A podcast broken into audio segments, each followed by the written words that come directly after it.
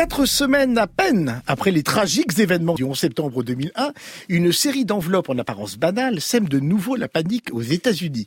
Journalistes, politiciens, beaucoup d'entre eux reçoivent des lettres contenant une poussière blanche très vite identifiée comme étant de l'anthrax ou bacille du charbon, une bactérie à haute puissance toxique et mortelle. Alors que ce courrier de la mort trace sa dangereuse course, l'agent du FBI Matthew Ryder, spécialisé en microbiologie, tente de découvrir qui se cache derrière ces attentats Attentat que le sommet de l'État voudrait de préférence attribuer à un pays étranger, quitte à minimiser l'hypothèse d'une piste domestique. The Hot Zone Hot Tracks, une série américaine de six épisodes disponible sur la chaîne National Geographic, soit la deuxième saison de cette série d'anthologie qui, après les ravages du virus Ebola, revient sur le vent de panique que ces missives à l'anthrax souffler sur une Amérique encore traumatisée, à l'exception du personnage de l'enquêteur. Tout est sinistrement vrai dans cette course contre la montre, reconstituée avec un réalisme assez flippant.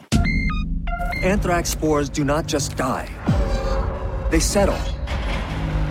They lie in wait. What we're talking about is a ticking time bomb. I saw it with my own eyes.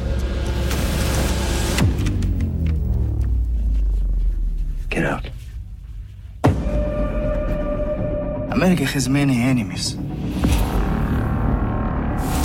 I'm here to warn you. An attack is inevitable. I need a team at Capitol Hill right now. FBI, stand and calmly exit the building. The Hot Zone Anthrax, une série créée par Brian Peterson, auteur sur Smallville et Under the Dome, ainsi que Kelly Saunders, qui a travaillé sur Salem, une série avec Daniel Dekim, Tony Goldwyn, Dylan Baker et Ian Collecti. On les a vus à peu près partout.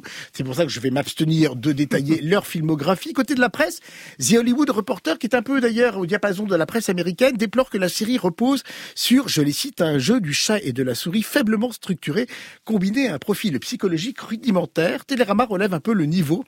Il trouve que le récit suffisamment tendu et une distribution de qualité suffisent à faire de The Hot Zone un thriller plutôt convaincant.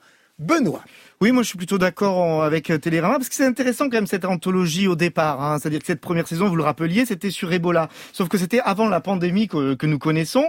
Et il y avait quelque chose de, dans cette série qui était à la fois du thriller militaro-médico flippant. Donc il y avait quelque chose d'assez... Et, sauf que qui, après cette saison, aurait pu imaginer que cette série, quelle autre pandémie euh, ou quelle... Voilà, quelle quel thème cette série aurait pu, euh, elle aurait pu-elle aborder? Et la réponse est là en fait. C'est-à-dire que finalement on sort, euh, on est plus dans un thriller presque politique qui nous raconte aussi le contexte d'une époque. Et ça, je trouve ça plutôt bien amené, même si j'aurais aimé que le contexte politique soit un peu plus développé. Il y a cet arrière euh, fond du 11 septembre très présent parce que le personnage est complètement euh, handicapé par ça, traumatisé par ça, et que en fait la réponse de, de, de l'Amérique et que ce et que ce terrorisme à l'anthrax euh, dans le prolongement de, de, de, cet événement. Sauf que je trouve que ça, c'est pas assez profondi pour rester justement sur ce que dit euh, Télérama, un, thriller plutôt efficace, bien, euh, bien porté par, par des personnages qui, qui, qui, tiennent la route, mais finalement dans un polar anti, antiterroriste assez classique. Voilà. Et moi, c'est ça que, même si c'est très bien documenté, et si, et si on apprend deux, trois choses, si on avait un peu oublié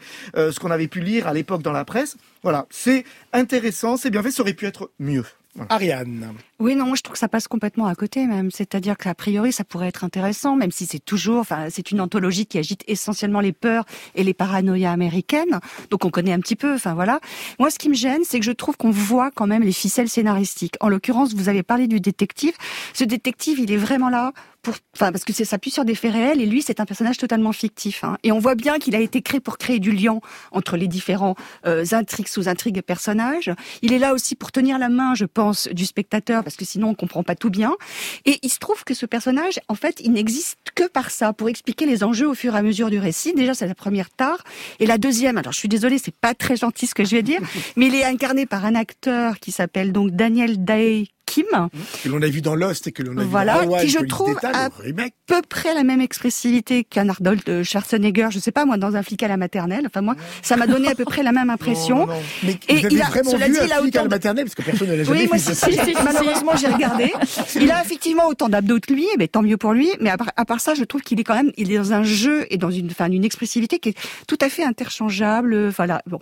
Bref, je vais pas faire un mauvais jeu de mots, mais je vais quand même le faire. Je trouve que c'est une, c'est une série qui est dédiée à l'anthrax, mais qui laisse absolument aucune trace. C'est pas mal. Non, validons, validons. Moi, je suis assez d'accord. Euh, pas travailler du tout d'une spontanéité absolue. Totalement spontané. Totalement. Sinon, je voulais juste vérifier. Merci, merci de le préciser, Xavier. Isabelle Tanel.